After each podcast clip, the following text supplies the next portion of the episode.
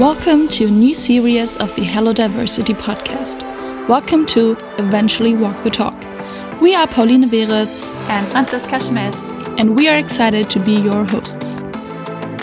This podcast is all about entrepreneurship, diversity, and digital innovation. More specific, we want to support women entrepreneurs and women entrepreneurs to be with inspirational insights that are enhancing their entrepreneurial journeys. We aim to put a spotlight on women entrepreneurs and show a toolkit of digital technologies and digital innovations that accelerate entrepreneurial journeys. Sounds fun? We think so too. Stay tuned and listen in.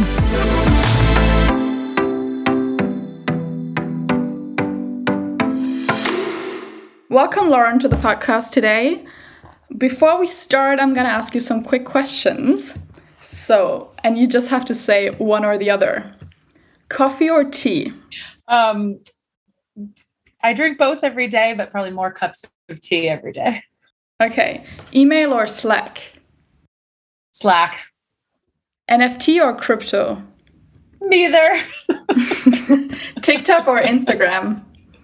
Instagram all the way. Pen and paper or notebook?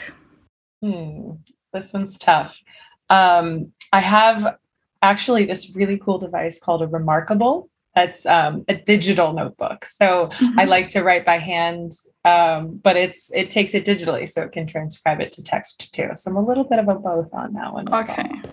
cool. Yeah, I think it counts to pen, pen and paper. Okay, so today we'll be talking about your journey towards becoming a woman entrepreneur, maybe also a future woman entrepreneur, and the role of digital innovation in this context, um, where you believe it might help you becoming like success successful in the entrepreneurial processes. And we will talk about your attitude and your yeah behavioral intention in this whole context. So I'd like to start um, with a self introduction from your side about who you are, where you are currently, and um, yeah, about your past and your future plans. Sure. Thank you so much. And thanks for having me.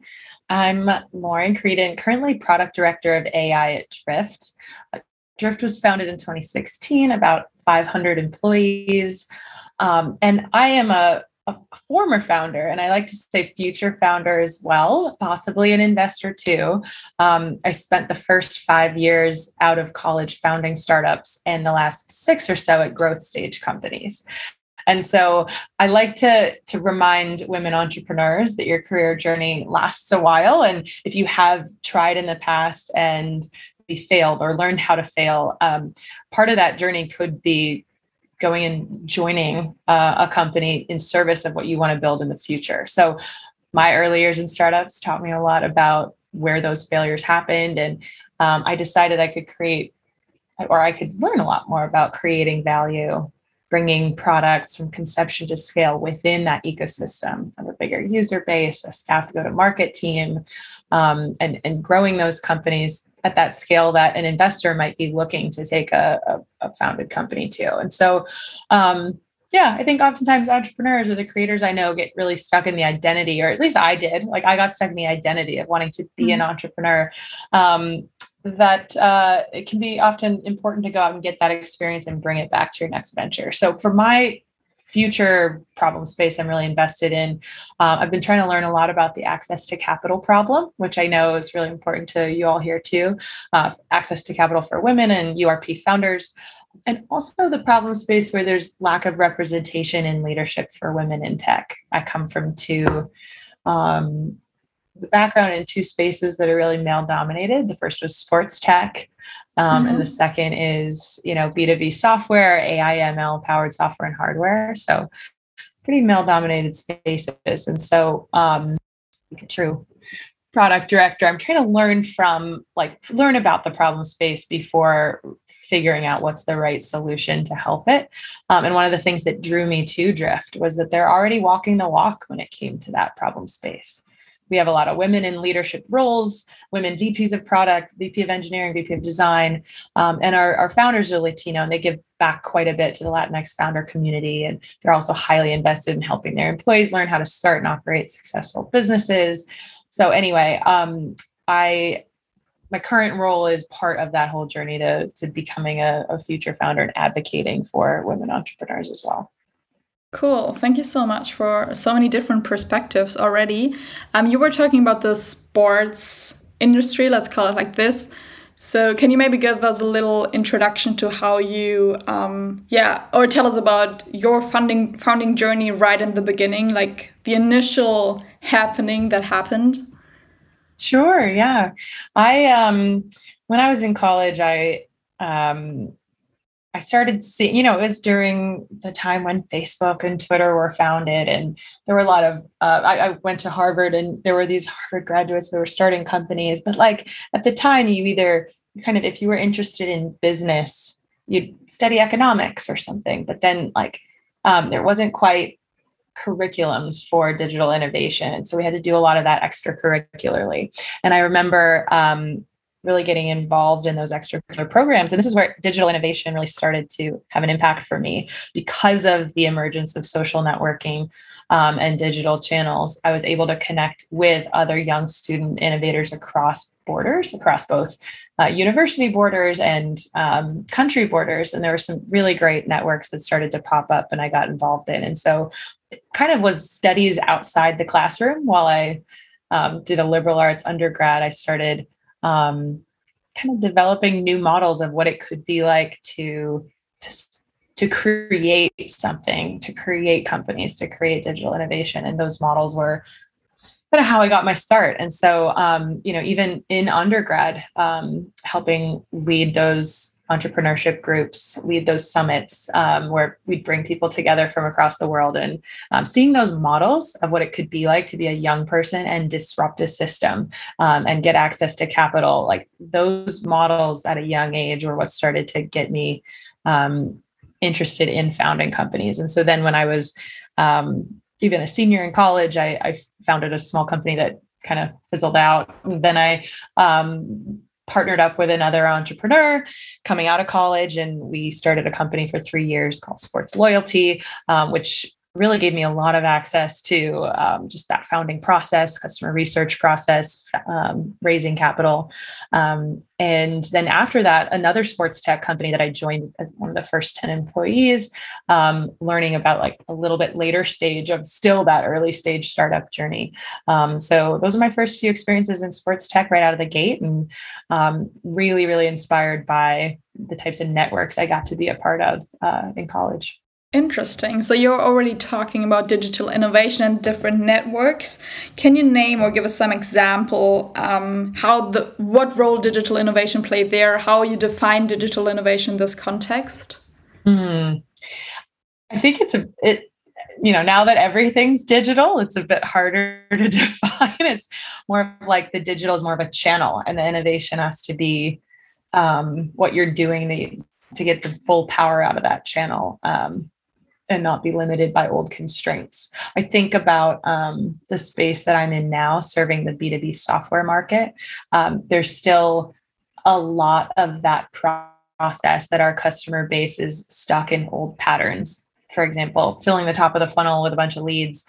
Um, and but the market is shifting where the power is now in the hands of the customer and with digital they expect real time they expect personalization and so I think digital is more it changes the expectation of the customer and and um, the innovation is about keeping up with that. So um, that's more about how digital innovation means for me. What was the mm-hmm. other part of the question?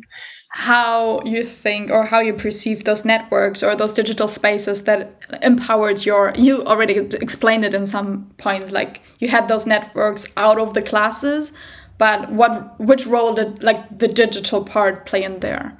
Yeah, I think um, there's a couple different ways. First, um, the kind of exposure and and and access to, to different types of role models, whether that was young people making change or um, people that looked like me making change.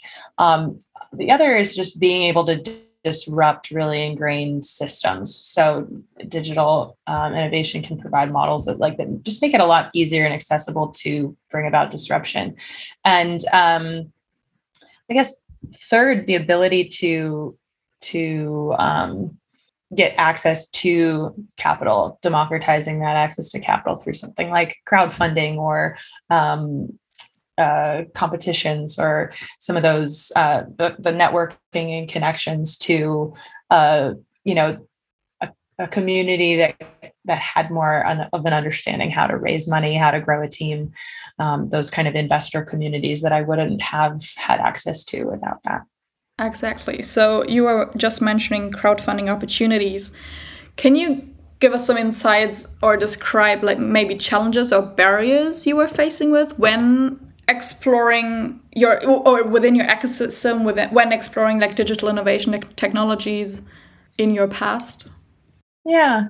So I think like even though I mentioned getting connected to communities that that helped me believe in the possibility of digital disruption uh, back in college. That was, gosh, um, almost 12 years ago now. And I, I felt I still back then that I had to hitch my wagon to other successful entrepreneurs um, and that I still had to model myself after um, kind of more rich white male entrepreneurs because even back then um, the, like the founding message of one of these groups I was a part of.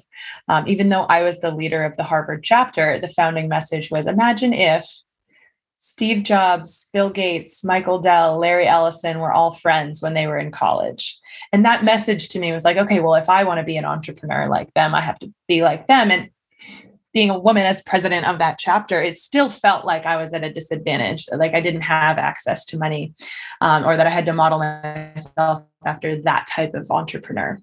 And the, like as the, the last 10 years have played out, we've gotten more and more access to different types of models, um, different types of leadership models that come from giving, you know, seeing more women in tech. Um, and so and, and bringing more visibility to some of the problems that still exist within access to capital. Um, so, you know, even 10 years ago, I felt like, as I said, I had to partner up with other successful entrepreneurs, do it how they had done it, um, raise money um, through kind of antiquated funding round processes. Mm-hmm. And um, the way I even was learning to build companies was even still a little bit stuck in the past of doing, say, um, you know, large quantitative surveys and focus groups for customer research.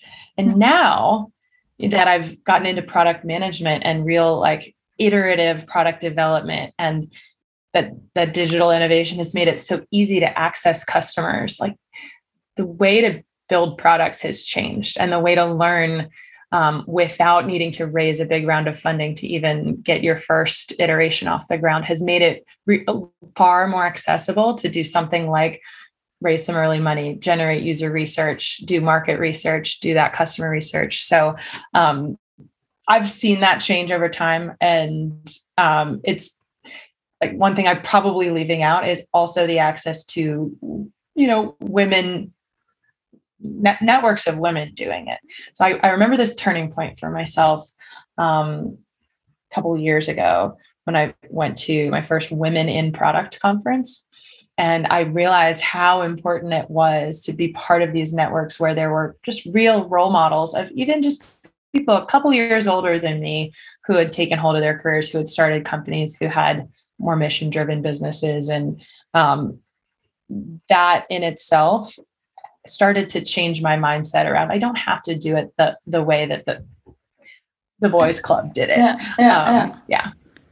Cool. So you think digital innovation can impact or enhance the attitude of women that they think they can also have like an entrepreneurial mindset?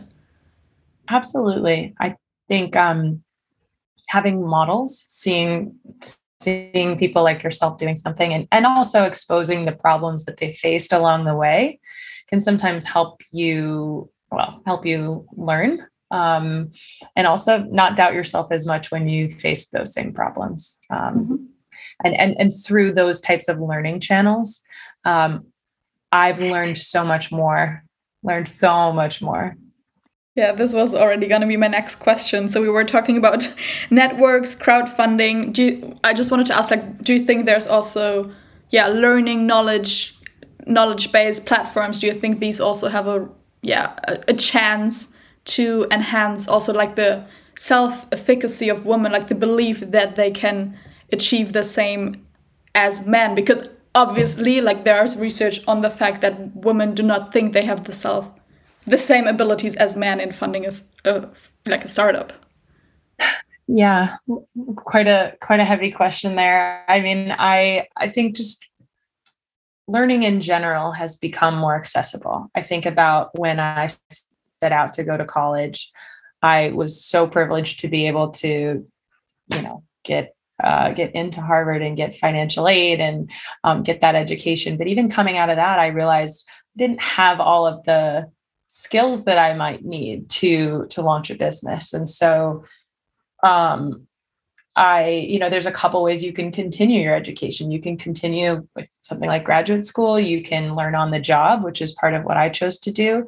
Um, but it, if you want to augment those skills along the way, there's there's so many more platforms now to be able to just give yourself exposure. So something like product management, I didn't realize how essential that was going to be to my confidence in starting a company. Um, like as a product manager, product director, I've learned how to take something from concept to scale, partner across all different cross-functional roles of the company learn how to think like an investor about how to make bets and and do user research and prove out a market opportunity by um, reducing risk along the way and learning product management came from partly on the job learning, but also partly from um, digital courses here and there. And I know plenty of women who've been able to make career pivots like I did because of um, access to, to learning that wasn't just um, going back to school, for instance. Mm-hmm. So, what would you say is like particularly important when women women are exploring like digital opportunities? to what extent can those like technologies tools like strengthen the ability of women to like let's like we can say like the whole process like funding a company or even being able to like developing a product identify market opportunities promote innovation sales all those things like how can they leverage those digital opportunities? I think you you nailed it right? It's about um uh, there, there's every stage of the journey um, can be you know can be democratized for better access for women or it already has been and with that um, you know depending on what stage of your entrepreneurial journey you're on um, or, or if well you can you can make use of digital technologies but also people who want to make it easier for women can look at that that journey as a woman to being an entrepreneur. There's the learning stage, there's the fundraising stage, there's the networking stage, there's the um, the growing a company stage. And so along all those stages, as a woman entrepreneur, I I would want to foster constant learning and networking, constant democratization of idea sharing of of uh, with with other women through networking or um, developing my own skill set through these um, online platforms. But then also, if it came to raising money or growing that company, um, I'd want it to feel just as easy for me to do that.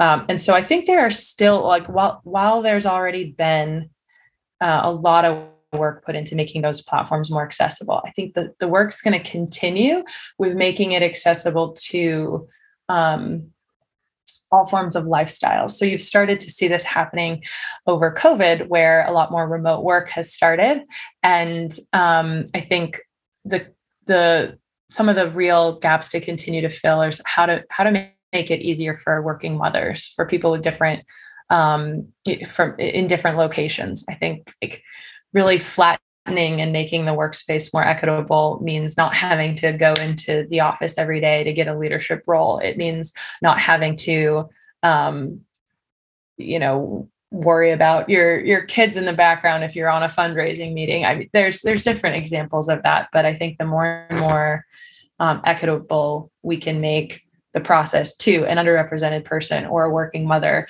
the more it's going to be accessible for a woman to see themselves doing the hard parts, get access to other women's experiences going through the process, and um, feel like they they can continue to to grow their career and and learn how to grow a company.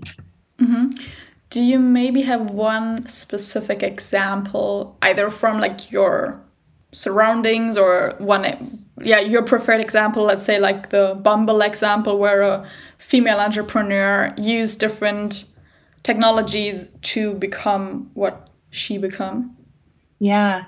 Um, so I mentioned I'm really interested in the access to capital problem. And so one of my role models there is Arlan Hamilton, who founded Backstage Capital, um, who, um, you know, Backstage Capital is founded on the thesis of providing better access to capital for women and, and URP founders. And so, one of the things that Arlan's done um, over the last couple years is they've leveraged crowdfunding for their VC fund, um, which is like a really cool idea of allowing other people to take part as investors um, and and as as a like that as a role model for me tells me I don't need to even follow the traditional path when it comes to raising money. So thinking even of if I cared about becoming a venture capitalist that helps solve the access to capital problem, I don't even have to go do that in the traditional way. Um, she she used crowdfunding to to raise a fund yeah. to then go fund and fund more companies. So yeah. really thinking outside of the box, thinking about how to democratize access. Um, Arlan's a great example. Yeah, these are exactly these examples that we're looking for, like to boost women funded startups or the ideas in general. So thank you for sharing this. We will of course put like some information on that like in the show notes or in the resources that we're providing with the podcast. Um, let's come to another point like the ecosystem that you've been working with you've been dealing with. How did you like perceive the support? So like in terms of policies resources funding opportunities of course infrastructure. What did you see there like positively maybe also negatively? What can you point out there? It's a good question. Um, i'm part of the the boston startup community. And in boston we have um, we have a pretty vibrant tech community. There's like the ecosystem is built up of universities with lots of great grad programs, a lot of um, uh, research institutions, a lot of innovation going on at Harvard and MIT and BC and BU um, and more. Then we have um, a lot of like a, a, thriving investment community, thriving um, uh, medical tech community, biotech, um, so and, and then you see our government getting involved too so i have some friends who work for the boston city government and they've been really tuned into um, providing more access in in public places and through um, through innovation of our social ecosystem. So I'd say the the ecosystem in Boston's been pretty strong, um, but it's still there still has been a little bit of a problem for needing to know where to go, needing to be part of these institutions, mm-hmm. needing to have an in.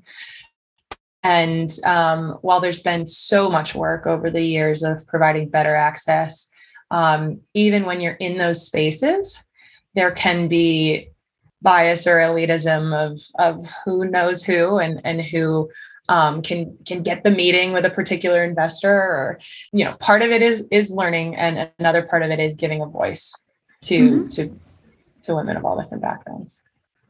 Okay. So we've been talking about like raising capital, networking, access to knowledge.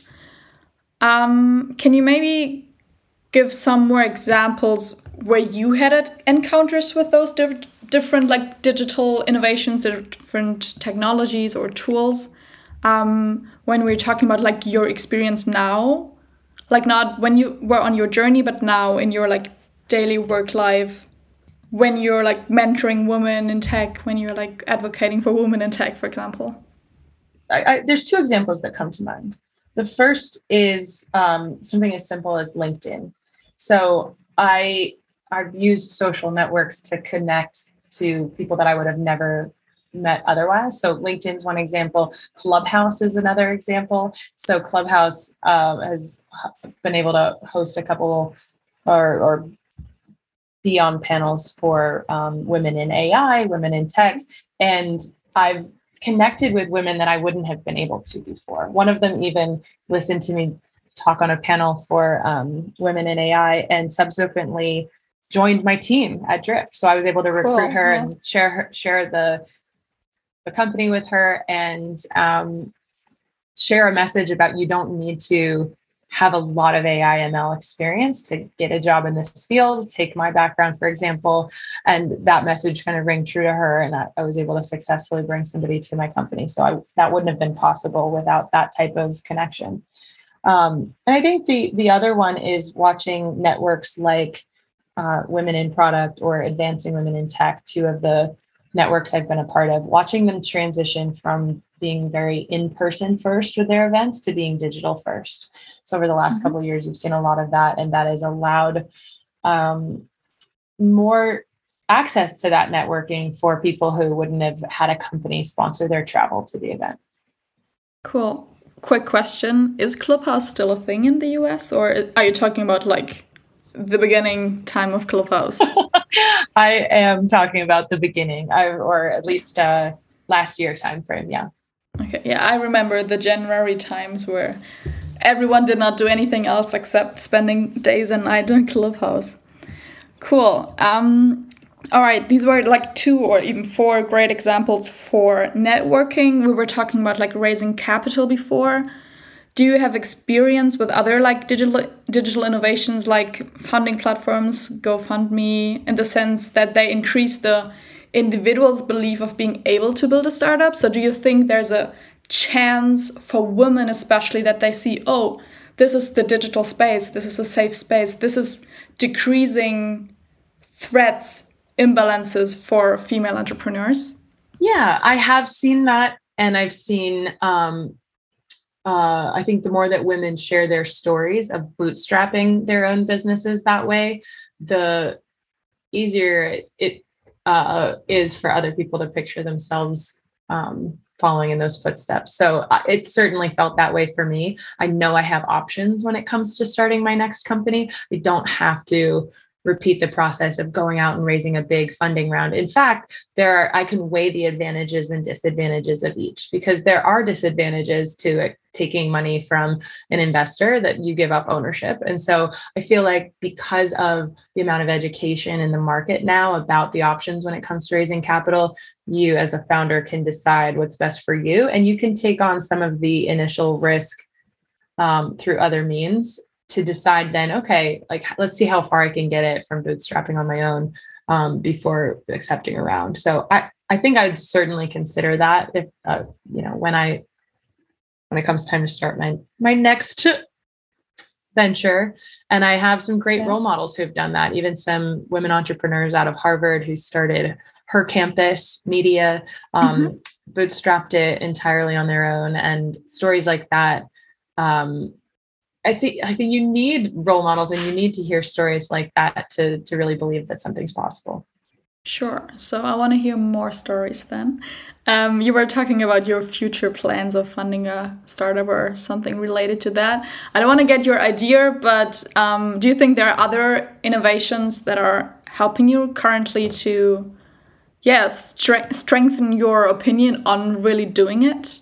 Besides like of course like your experience with crowdfunding or networking but is there something else that you can maybe like tell us oh this is the amazing tool that i've been working with to develop my ideas to develop my products great question. So i think um, what comes to mind for me are some of the basic simple tools that i use in as, as a product director um, and, and my my product managers use and our design teams use because um, you know besides the funding aspect there's also the early iterative product development to test your idea and so platforms like Figma that allow you to help design prototypes, like Zoom that allow you to do customer research without being in person or needing to host focus groups, um, like, um, well, let's just even go off of those two examples. Um, but I, would I'd take it further into the cycle too, into you know engineering tools. But some of those basic tools that allow you to develop prototypes, get a lot of feedback, and get those ideas in front of people. Um, digital surveys, those types of things allow you to be a lot more data driven about your product development from the start. Cool. Yeah. Oh, yeah. Figma actually is a real cool tool that we will definitely add to our toolbox that we hope we will have at the end of this podcast series. Um, so, yeah, we were talking about like digital innovations enabling like yeah the or through the use of technology enabling like the process of innovating. So in the end um, this is what we're doing this podcast series for to get like insights. Um, this is why i'm asking you as a entrepreneur as a female entrepreneur do you have any expectations or wishes for research how we can support like women entrepreneurship in the digital era? Mm. well when I thought about this, I came back to the things that have um, supported me or the other women entrepreneurs that I know. Um, so, any tools that provide access to diverse voices. Um, that in turn gives women access to more role models so that you know the voices that are saturating the success stories whether that's mm-hmm. via podcasts or content models um, are, are more diverse um, the other one that comes to mind is tools that create more equitable environments for working mothers. So mm-hmm. things like um, that enable more remote work, that enable um, women to do more uh, with whatever lifestyle that works for them. And then um, we, we also mentioned platforms that break down barriers to access funding networks. Um, and then, um, yeah, I think like finally the, the the piece around iterative product development, I think one of the things that I've seen is part of the problem for helping women get access to capital is um, developing a really strong investment thesis. Sometimes um, different funding sources want to see see a market thesis, see real customer data, see a growth plan, and um, any online learning that's geared more toward how to really develop that content with early iterative development like yeah. prototyping like um, customer research like market research i think anything that helps empower women with knowledge on how to do that and um, success stories there um, would be helpful yeah, thank you so much. I think especially like the diverse voices role model thing is what we're trying to do with the podcast, obviously, and with the research, bringing different perspectives together and finding out like what is the current state of the art and what can be done. So thank you so much for your insights. Um, was there a question that is important for you in or in your opinion in this context that we didn't ask you today? Anything that you prepared for that I forgot about in the context or you want to tell like the listeners? Well, thanks. Um, I'd say um, just maybe not a question that I expected you to ask, but something I'd love to reiterate is to any woman listening who um, identifies as an entrepreneur, but um, you know isn't working on something actively at the moment. Um, to remember that being an entrepreneur or a creator or um, whatever that fire is within you um, is a lifelong journey, and um, as a creator, you know, as long as you can be a lifelong learner and be really open to thinking about what problems you want to solve, um, how to create value with the skills that you have, how to bring people together, build a team, like that all is the role of an entrepreneur. And so um, it doesn't have to be about, you know, creating a product, building a, a company. Um, it, you know I, i'd encourage you to be on that like lifelong pursuit for learning where you, you learn how to solve problems for for people learn what problems you're drawn towards. Um, and that in itself is an entrepreneurial mindset.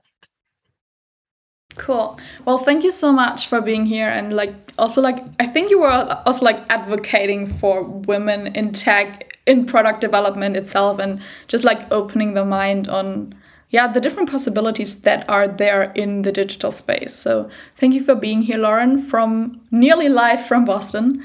Um, so yeah, thanks for joining, and I'll put the links or resources that you were talking about in the show notes.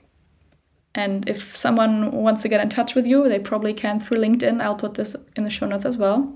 Yes, please do. Perfect. Thank you. Thank you. Thanks for listening to this week's episode, and a huge thank you for Margherita von Brentano Zentrum at Freie University Berlin for making this show possible. If you enjoy our episode, please write a review and share it with your friends and network who you think might enjoy this as well.